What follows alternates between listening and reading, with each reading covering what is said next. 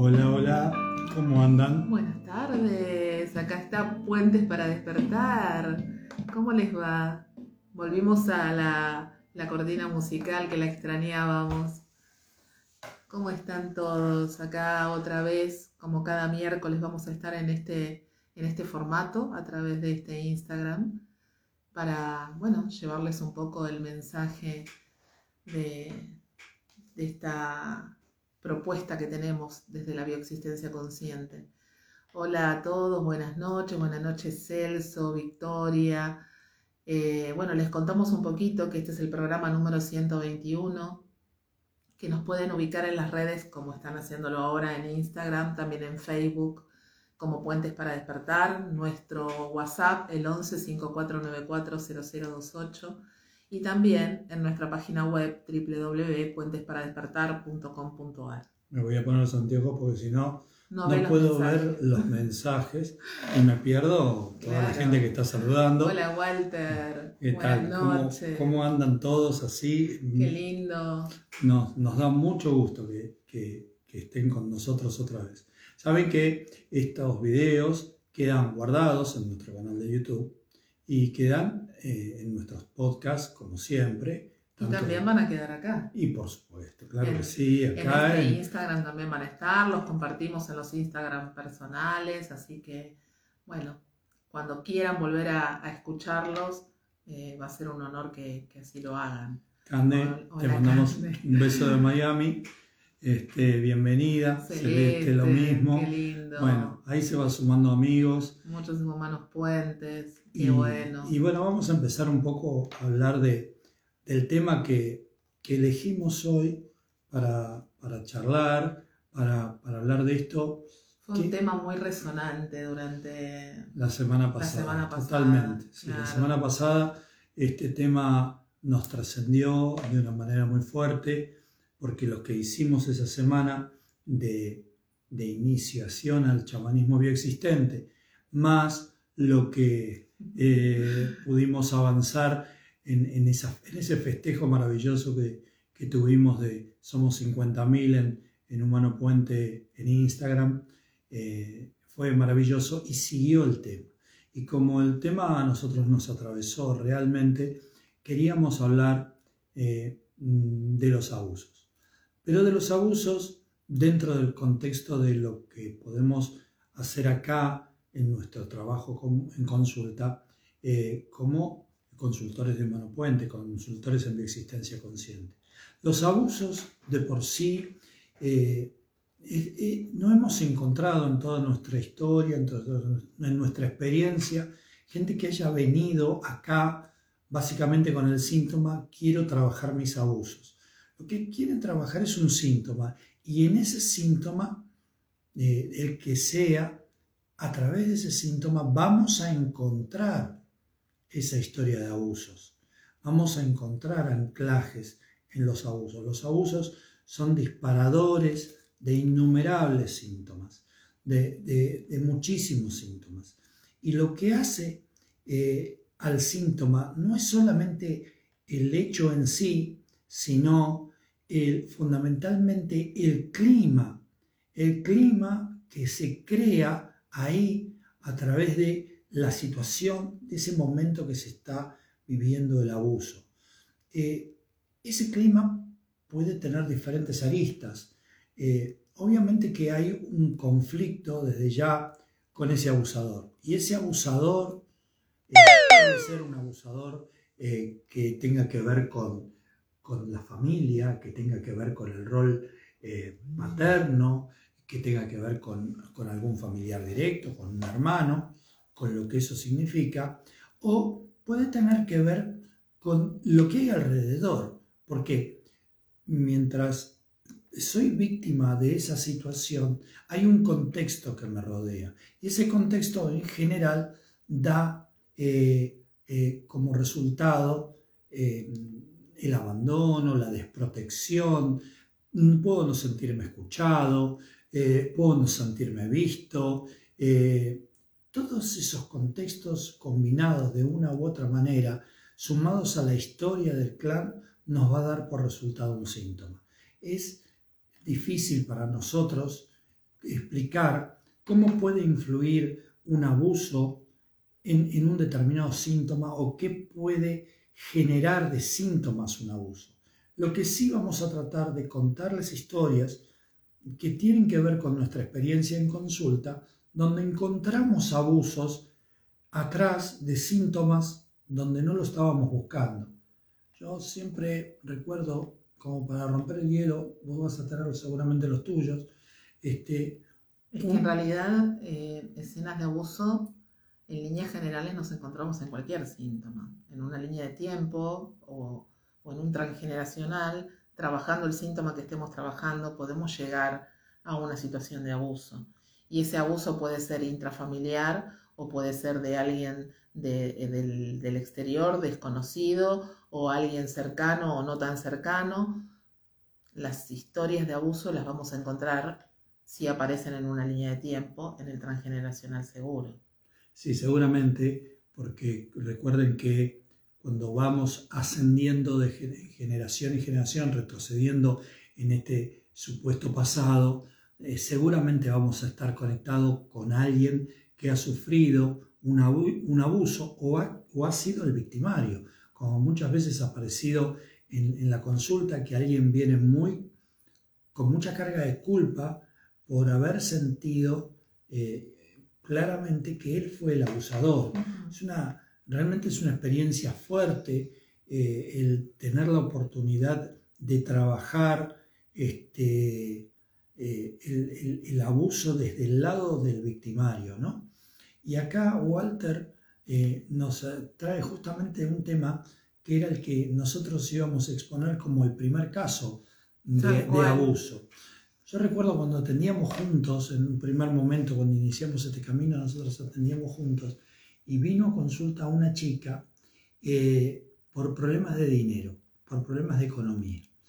Y, la situación era la característica del conflicto económico era que no podía ahorrar dinero. Exacto, no podía guardar. Toda la plata que recibía la tenía que gastar, tenía que hacerla circular, tenía que permanentemente gastar ese dinero y no podía, no tenía capacidad de ahorro. No solamente no tenía capacidad de ahorro, sino que no podía tener el control del dinero. Ni siquiera sabía lo que tenía en la billetera, cuánto tenía en la cuenta. Era como que tenía un, alejamiento total con respecto al dinero y al no querer tener el contacto con el dinero. Exactamente. Y, sorprendidos porque cuando trabajamos la economía y en aquel tiempo mucho más, que, no teníamos esta estructura, este ciclo de consultas que tenemos ahora tan claramente desarrollado, marcado, sabiendo por qué lado tenemos que ir, este, esta situación nos sorprendió porque apareció en una línea de tiempo. Y justamente cuando fuimos en esa línea de tiempo a ver a esa, esa niña, que creo que tenía alrededor de 8 años, esa niña era abusada por su abuelo. Más chiquita me parece que. Sí, quizás más chiquita, no recuerdo exactamente, tampoco hace mucho a la, la situación de lo que nosotros queremos explicar en este momento. El abuelo, luego de abusarla, le daba caramelos, le daba dinero, le, daba dinero para comprar golosinas. Y en esa niña habían quedado anclado el dinero y el abuso en una misma escena.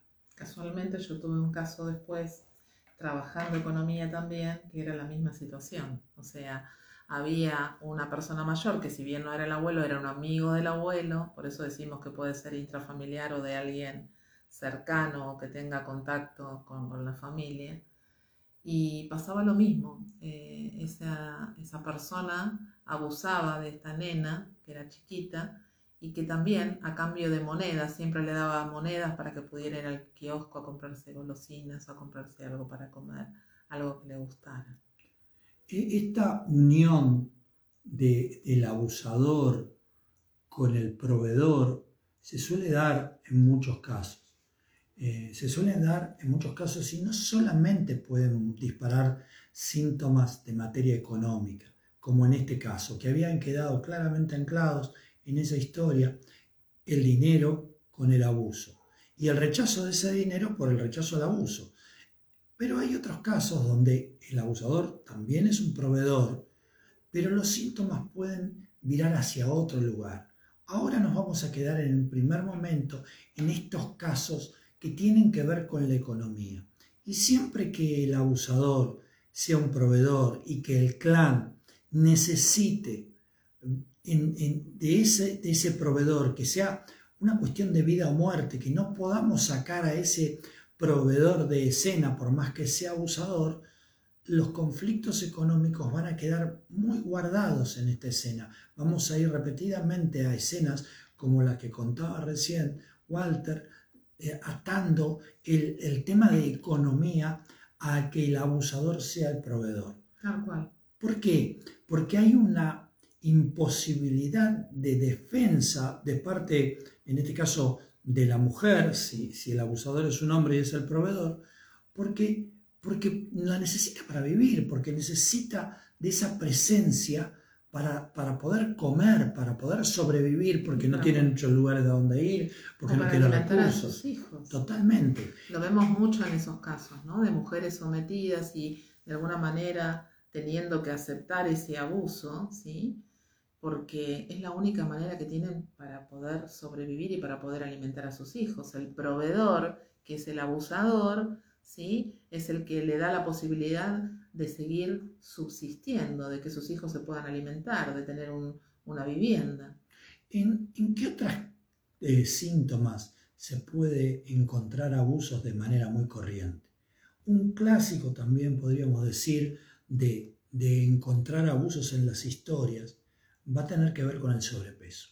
El sobrepeso, eh, no cualquier sobrepeso, y ahora vamos a decir las características, donde nosotros como consultores podemos observar que puede haber muy probablemente una historia de abuso atrás de un formato corporal en el sobrepeso.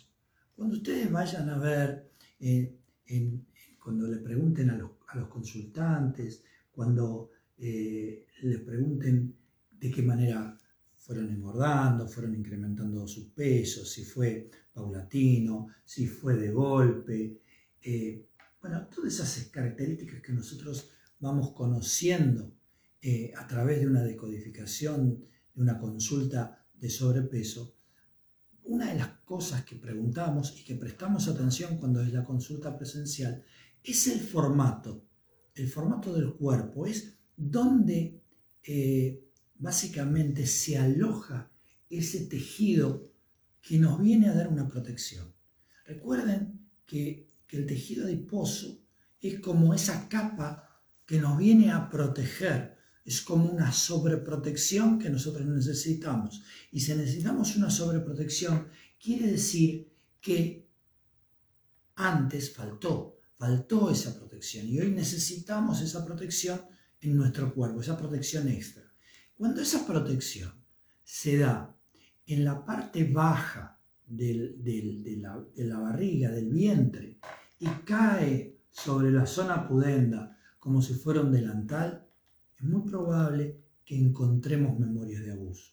Cuando el incremento de volumen corporal se dé en la parte interna y, y superior de las piernas, como cerrando las piernas por demás y abriéndose desde la rodilla, ahí probablemente encontremos historias de abuso, donde nuestra biología lo que intenta es una reparación, es una protección exagerada de la zona que cree que, que tiene más en peligro.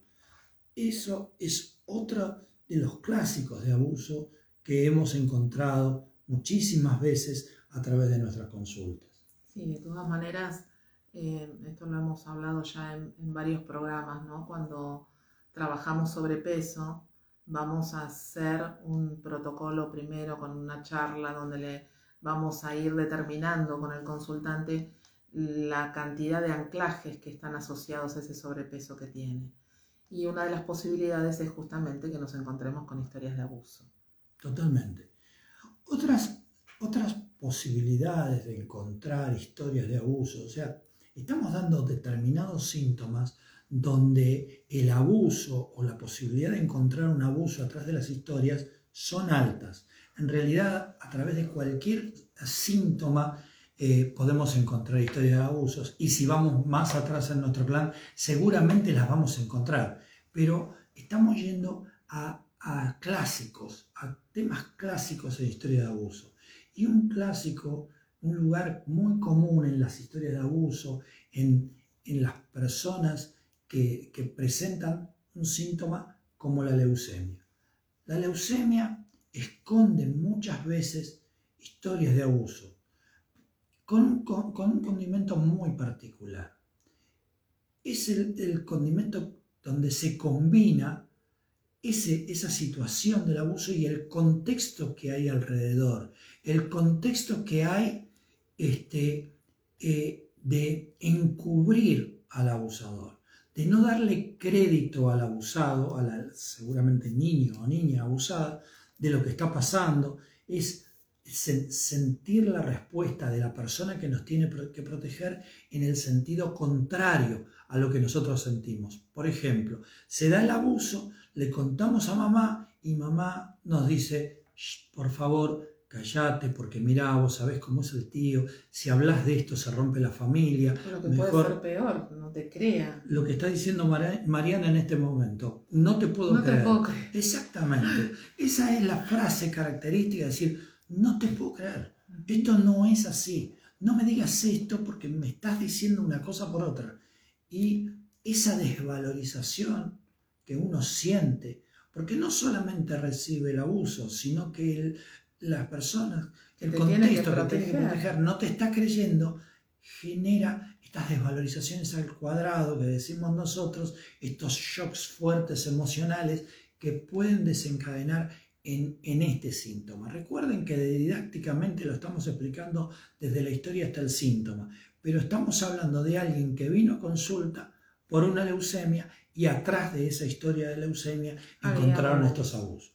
Por eso es importante que tengamos en cuenta que por, por una cuestión didáctica de, de explicarles para que se entienda, nosotros siempre contamos historias que están asociadas a un síntoma o pueden estar asociadas a varios síntomas, pero siempre vamos a ir en consulta del síntoma a la historia y no al revés. Saliendo un poco de los síntomas, vamos a ir un poco a esta mirada que tenemos desde la existencia consciente del, del abusado y del abusador. Eh, para, para tener que explicar cómo se sana esto. ¿Cómo se sana? Muchas veces el abusado, además de recibir ese abuso, tiene una carga de culpa. Quizás hay un contexto alrededor que lo muestre al abusado como responsable de ese abuso, como culpable de ese abuso. En, muchos clanes se dice, bueno, vos lo provocaste y fíjate lo que estás haciendo y fíjate, estás estos contextos se han dado muchas veces a lo largo de las consultas. Y eso genera una carga adicional en la víctima.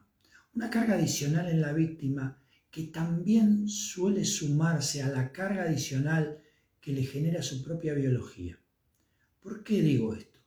Porque cuando una persona es abusada, muy en el fondo, muy atrás, va a sentir un instinto biológico.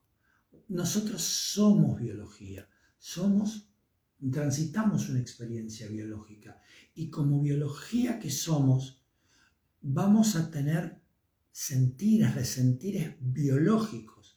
Esos resentires biológicos suelen generar que muy en el fondo y a pesar de la situación, uno puede sentir placer. Y ese placer es absolutamente biológico, es absolutamente celular, pero nos deja una huella muy importante de culpa. Nos cargamos en la culpa y cuando en nuestro universo hay un contexto donde hay una mirada crítica hacia el abusado diciendo, bueno, fíjate cómo es tu comportamiento porque vos también lo estás provocando, como frases de esta manera, llevan al abusado a sentir una carga de culpa muy grande, muy grande. Y, ahí empieza el trabajo de, consulta, el trabajo de la consulta. Bien, justo lo que está comentando Marta, ¿sí? Marta, te estamos leyendo y, y, esto que dice Gustavo es muy interesante porque desde la mirada de la bioexistencia consciente, nosotros necesitamos ir a, a escuchar obviamente al abusado, al que el abusado pueda conectarse con, con, esas situaciones, con esos momentos, con esas cosas que no se pudieron expresar en su momento. De eso se trata este camino, ¿sí? De ir a encontrar todos esos eh, momentos dolorosos, de esos habla cada síntoma. Y la cosa no termina solamente ahí, encontrando a todos los a todas las víctimas, sino pudiendo ir a escuchar al victimario también. Recuerden siempre lo que decimos en este espacio. Nosotros empatizamos con las víctimas, porque definitivamente si vamos a consulta, somos víctimas. Víctimas de un síntoma, entre comillas, lo que estoy diciendo. Pero la llave, la maravillosa llave que tiene el, la consulta y ese síntoma es escuchar al victimario. ¿Por qué? Porque el victimario está en ese lugar, aún sabiendo que esa conducta lo va a poner afuera del clan, que es una conducta antibiológica, que se va a transformar en el mal visto hasta que alguien lo venga a sanar. Y aún sabiendo que se va a poner en mal visto, no lo puede evitar. Es una situación que no puede evitar. Acá no estamos para, para dar una mirada desde la experiencia biológica que comúnmente llamábamos vida y decir es culpable, es inocente, eh, tiene que ir preso, no tiene que ir preso. Eso no es, para eso no es nuestro espacio. Este es un espacio de un camino de conciencia. De hecho, esto que estás comentando, que tiene que ver con el juicio que le ponemos a cada situación, ¿sí? Cada uno va a tener una mirada particular con respecto a este tema. Y eso también en la consulta para nosotros es importante, porque el juicio nos va a dar una coloratura especial para donde nosotros vamos a orientar la consulta y qué cosas vamos a tener que ir a buscar, en todos los síntomas, no solamente en el abuso. Sí, para nosotros el juicio, la opinión, eh, la crítica que, tiene el, que trae el consultante a la consulta es maravilloso porque nos va a marcar el camino por donde tenemos que transitar en la consulta. Y yendo de lleno a esta situación del abuso, del abusado y el abusador, eh, esto, es, esto es fundamental. Esto es fundamental porque no solamente el abusado va a descargar sus emociones respecto del abusador, sino va a descargar sus emociones y lo tiene que hacer respecto del contexto que no lo protegió.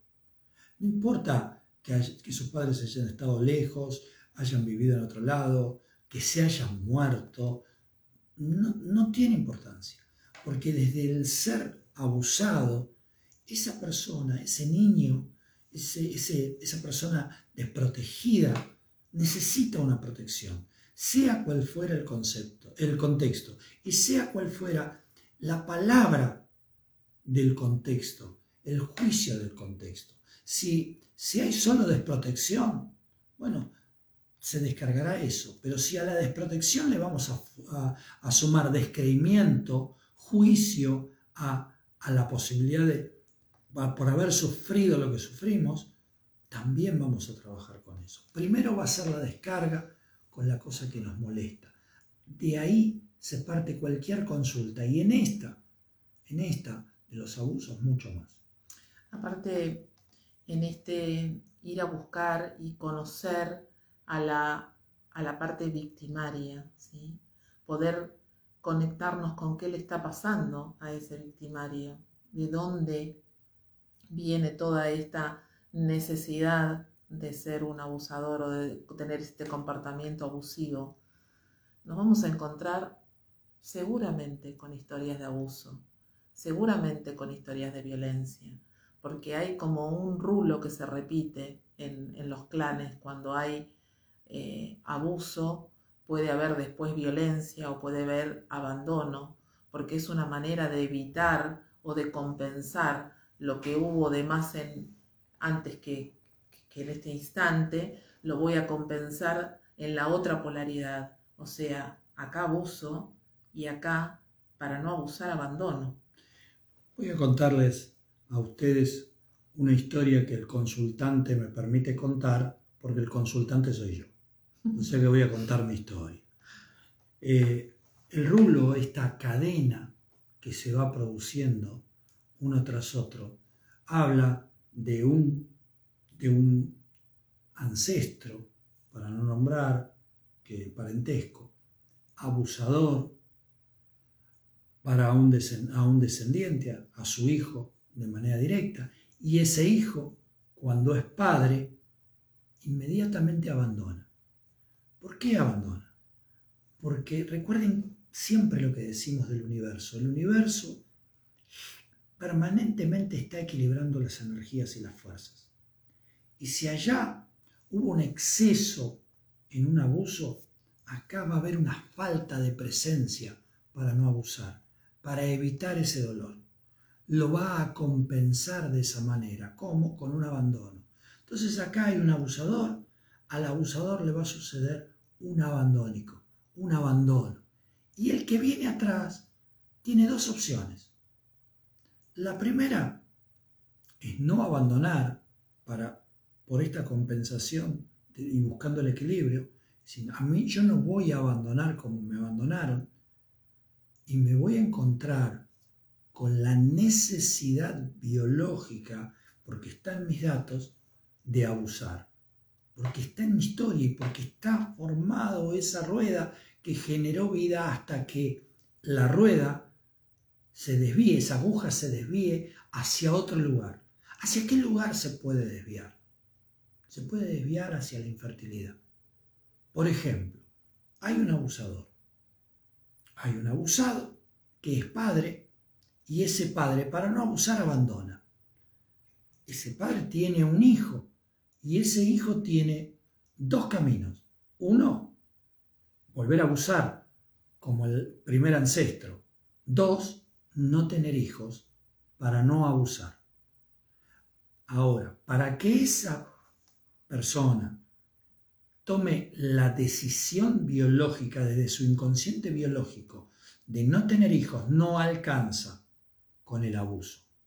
Tiene que haber una historia paralela que siga corriendo en esos datos del clan que tienen que ver con las muertes de niños al nacer, con las mujeres muertas en los, en los partos o con los hombres que se mueren o abandonan con niños pequeños. Porque recordemos que justamente la reproducción ¿sí? es una de las funciones del tallo cerebral y el inconsciente va a negociar solamente si estamos conectados o estamos relacionados con una historia transgeneracional de muerte, de muerte de madre, de muerte de niños, de muertes de padres, dejando a niños y a madres con hijos, ¿sí? Por eso el abuso por sí mismo no es generador de un síntoma en particular.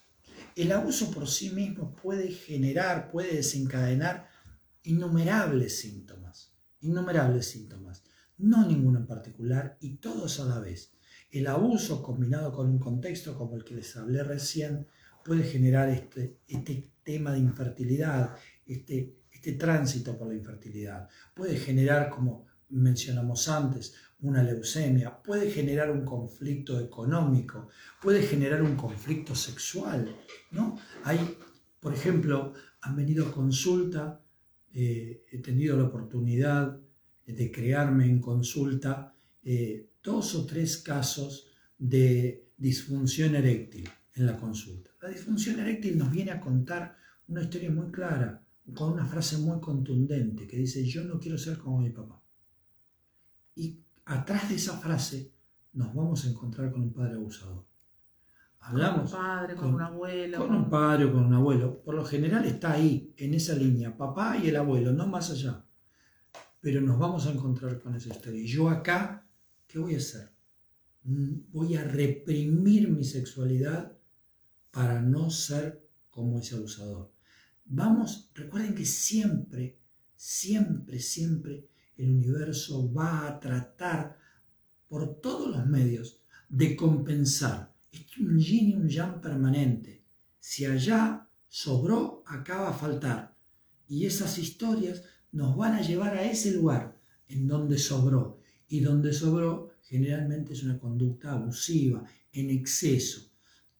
Sí.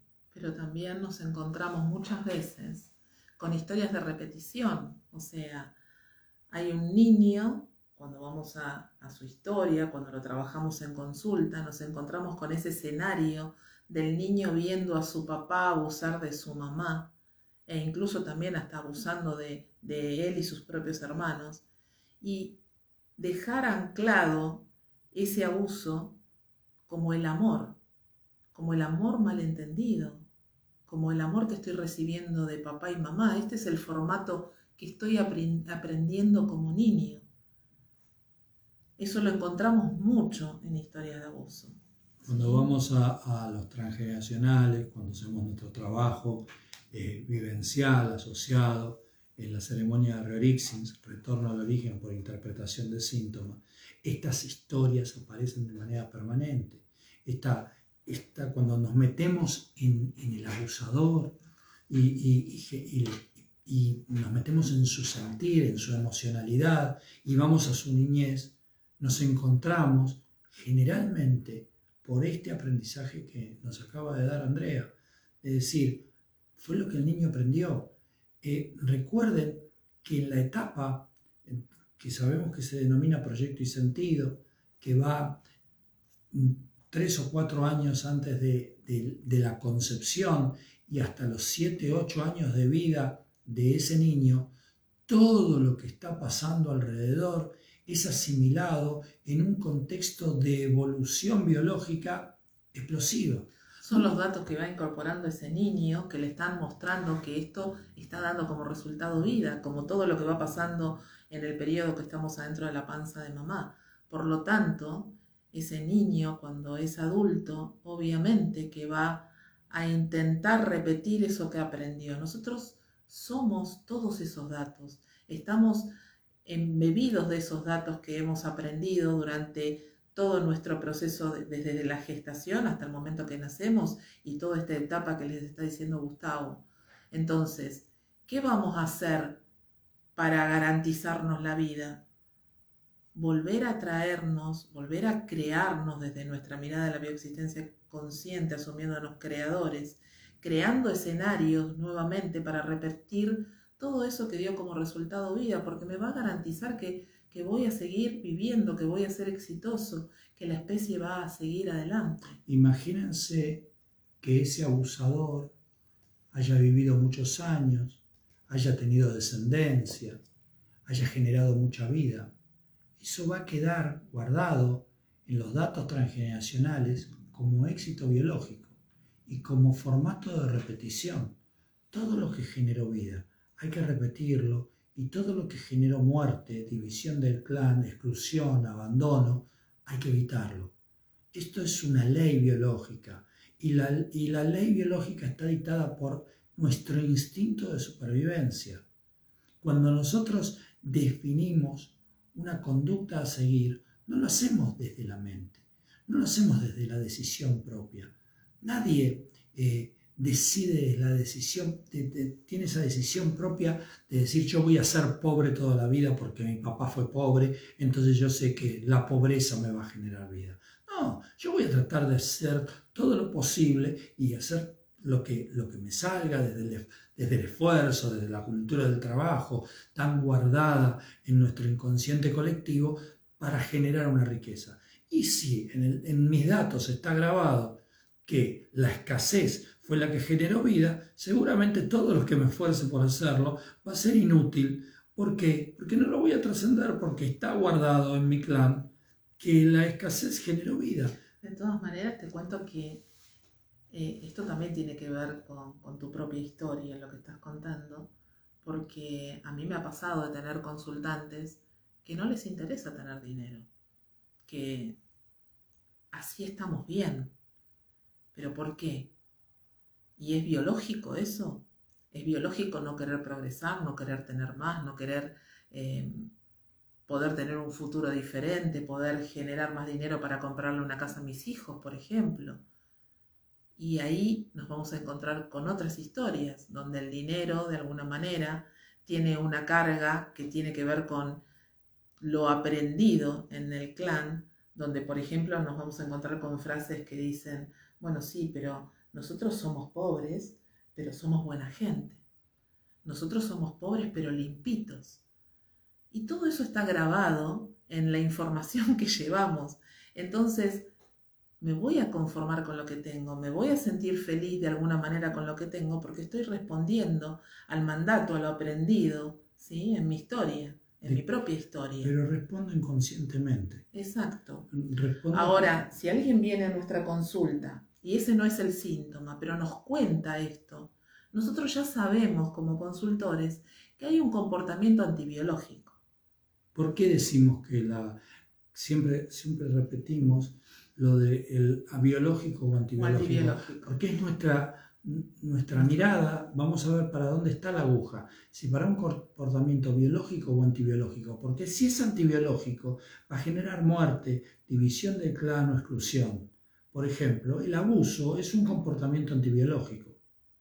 ¿Y cómo, si es un comportamiento antibiológico, cómo un abusador allá arriba, el primer abusador de todos, como preguntaron esta semana, decide, entre comillas, adopta este formato como formato de vida.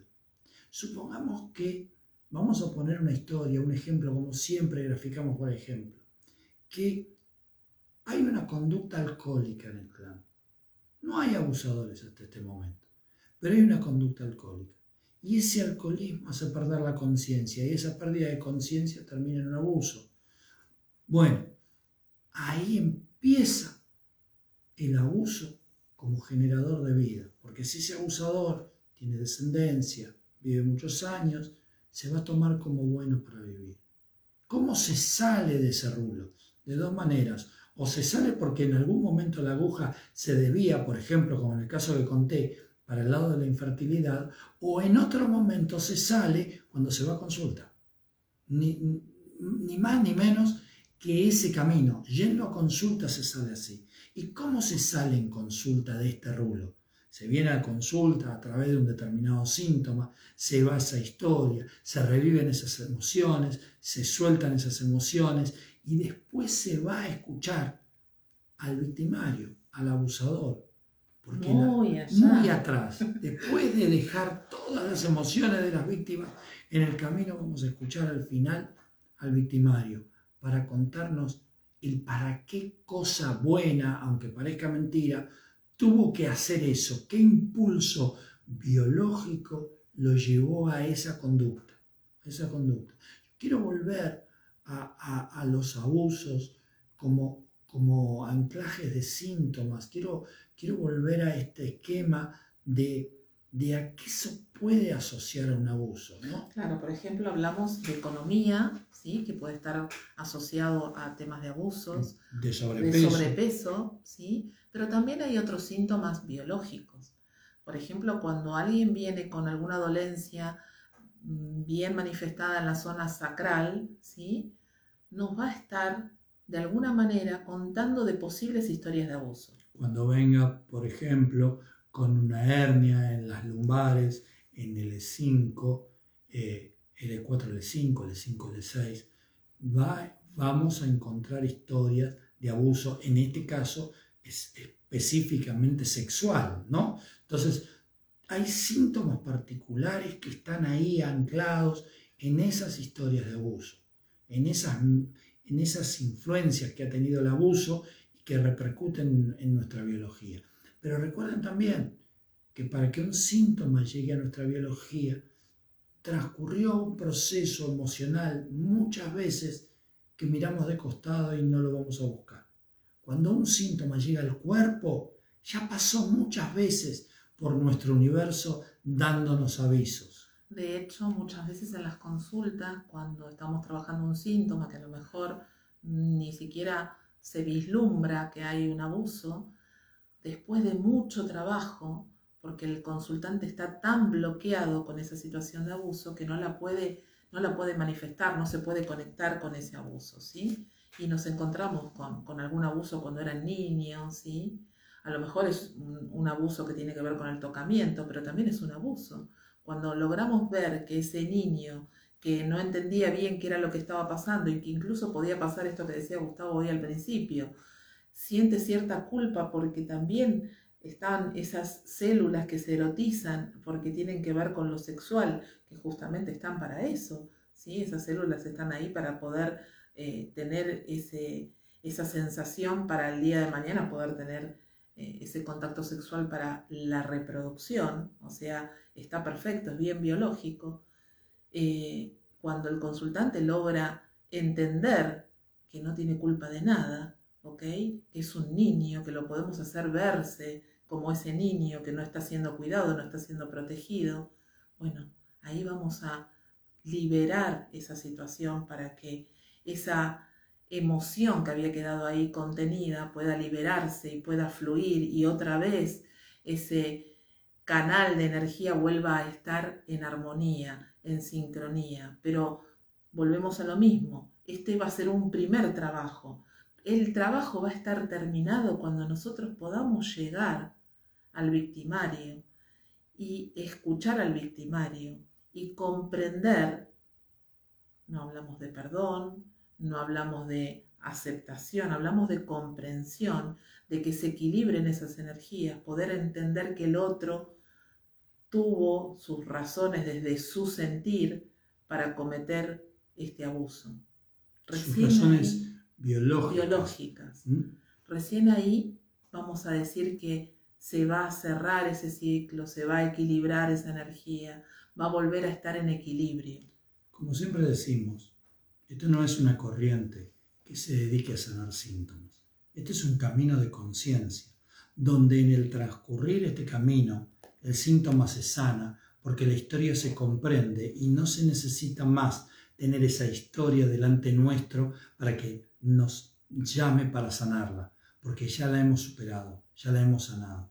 Yo para el final, porque se nos ha ido la hora volando y nos quedan pocos minutos para terminar, unos 15 minutos aproximadamente, quiero hablar de un síntoma que está íntimamente ligado con los abusos, porque los abusos están íntimamente ligados a los secretos. En general, cuando hay un abuso, cuando hay una situación de abuso, puede haber un contexto, por suerte esto parece que va cambiando en estos últimos tiempos, pero siempre se emparentó, se, trajo al abuso, se lo emparentó con los secretos, con, con, con los no dichos. Yo, ¿cómo voy a decir que el amigo de mi papá me abusó? Porque si le digo a papá que el amigo me abusó, sale y lo mata de y va preso. Este fin de semana justamente nos juntamos con, con, mis papás, como hacemos siempre, mis papás son grandes, y hablamos un poco de siempre de historias y a mí este, se me ocurrió preguntarles por, por determinadas cosas en particular que necesitaba saber. Y hablamos un poco en general también de este tema, justamente, del abuso, de los abortos. Y tanto mi papá como mamá decían, no, de eso no se hablaba. Si pasó, no se decía.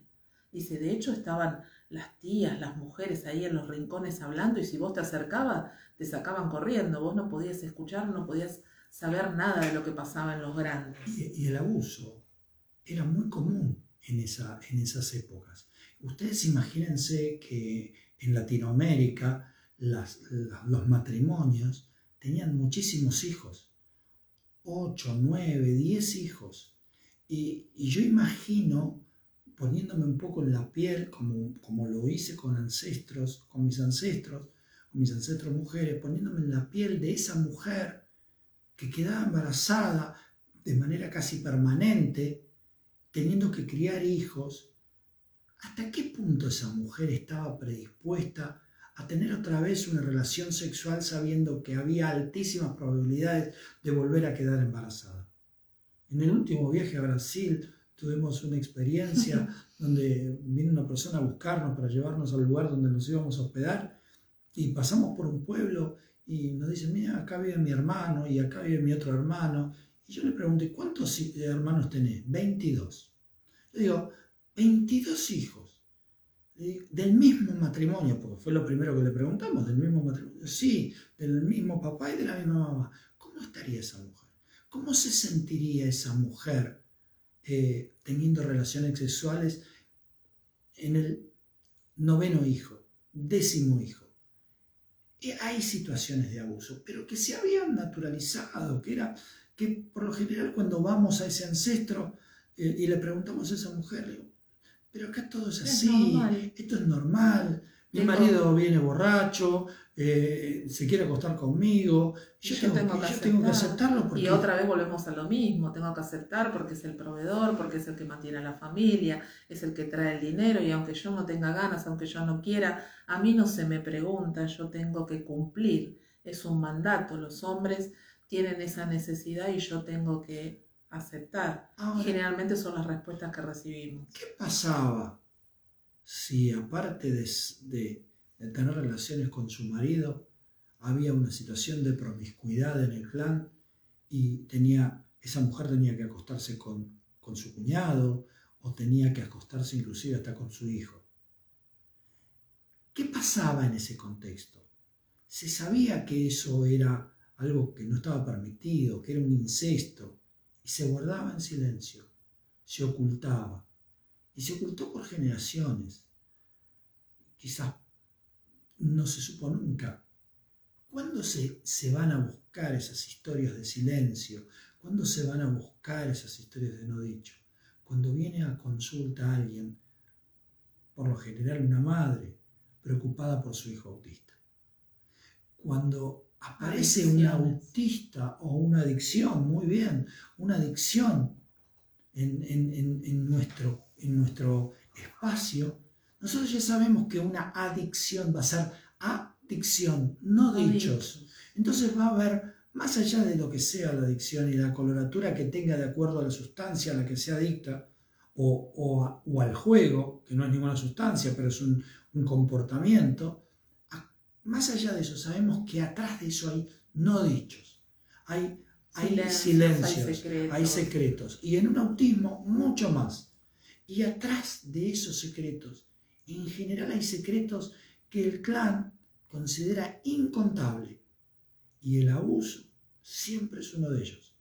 El abuso es uno de los secretos más incontables, más innombrables y más vergonzosos. Y hay gente que carga con esa culpa por muchísimos años, inclusive por toda su experiencia biológica, porque no lo puede enfrentar. El síntoma, otra vez el síntoma se para enfrente nuestro, se para enfrente nuestro para ayudarnos, para, para prendernos esa luz en ese camino que tenemos que ir a buscar para sanarnos. Pero no solamente sanarnos de la patología que, por la que venimos a consulta, sino para sanarnos profundamente para decirle a nuestra descendencia, ya no necesitamos más los silencios para generar vida, ya no necesitamos más los secretos para, para generar vida. No solamente sanamos a nosotros, si somos los portadores del síntoma, sino que sanamos hacia atrás y hacia adelante. Sanamos los dolores del aparente pasado y sanamos los dolores del, futuro inmediato, para que las nuevas generaciones, las nuevas experiencias biológicas puedan circular con esa vida mucho más liviana. De eso se trata una consulta de bioexistencia consciente. Y justamente reiterar esto, que seguramente este año en, en nuestros programas vamos a ser muy reiterativos con, con esta mirada de que la bioexistencia consciente justamente es un camino de conciencia. Y en este caminar nos pasa mucho con nuestros consultantes, aquellos que, siguen sus procesos, que se, que se animan, porque siempre decimos que hay que ser muy valientes para ir por acá, ¿no? Porque vamos a ir a encontrar historias de mucho dolor y es un ratito, pero se mueve tanto el universo, va cambiando tanto nuestra vida, que por eso hay personas que siguen insistiendo y siguen insistiendo, porque no solamente les va cambiando su vida, sino que van profundizando en esta mirada de quién soy. Porque también vamos tomando conciencia de que nada es casual. Ningún hecho de nuestra experiencia biológica es aleatorio. Todo tiene un anclaje, todo tiene un aprendizaje, todo hecho que se repite, esas conductas repetitivas, son las conductas que generaron vida. Cuando vemos estos síntomas que desde la medicina tradicional se los suele llamar hereditarios, o vemos conductas repetidas donde hay un, abuelo alcohólico, un padre alcohólico, un hijo alcohólico, nos está hablando de un comportamiento, nos está llamando el síntoma para que lo vayamos a buscar, para que por fin le pongamos luz a esas oscuridades y que eso no siga influyendo en, nuestro universo y que nuestros códigos cambien para que ese, esa patología, ese comportamiento no se tome como bueno para vivir. Es muy importante eh, entender que después de una consulta eh, en, nuestro espacio, en el espacio de cualquier consultor de la existencia consciente, la vida no puede ser la misma. Quizás el síntoma tarde en sanar, quizás necesitemos varios ciclos de consulta, quizás los contextos mejoren. Lo que podemos decir, pero firmemente, es que la vida es totalmente diferente. Totalmente diferente. Porque y la mirada es diferente. Todo el tiempo, todo el tiempo. Incluso con personas que, que vienen eh, sin saber demasiado, que no tienen el total convencimiento. Me pasó justamente hoy con una consultante que habíamos tenido una primera consulta y hoy fue la segunda y en esa primera consulta, a pesar de que había mucha resistencia de su parte, me dice, no sabes todas las cosas que me pasaron y cómo, cómo se fueron manifestando un montón de situaciones que me mostraban que por acá había algo. Y, y estoy fascinada porque también viene de años de terapia, de años de hacer otro tipo de, terapias más allá de las tradicionales y convencionales. Y esto es como que le empezó a abrir una mirada totalmente distinta, encontrando relaciones con todo lo que le va pasando y con todo lo que va apareciendo en su universo. Totalmente. Recuerden que el síntoma viene a invitarnos a buscarnos en nuestro ser profundo, a ir a sanar esas historias. Y el abuso, el abuso fundamentalmente, que es un disparador de innumerables síntomas, es una invitación para ir a buscar esas historias de dolor que hay adentro del clan. No se produce un abuso por casualidad. Nada es por casualidad. Y, y hay, tenemos que ir a buscar esa historia, esa profundidad, desde el síntoma que venimos a consulta a tratar de sanar. Porque ese síntoma va a ser la llave para ir a buscar esos dolores. Y en esos dolores, el abuso, los abusos, los abusos sexuales, los abusos de violencia, los abusos de poder, los abusos, los abusos, los abusos psicológicos, las desvalorizaciones, están muy grabadas como generadoras de vida del clan.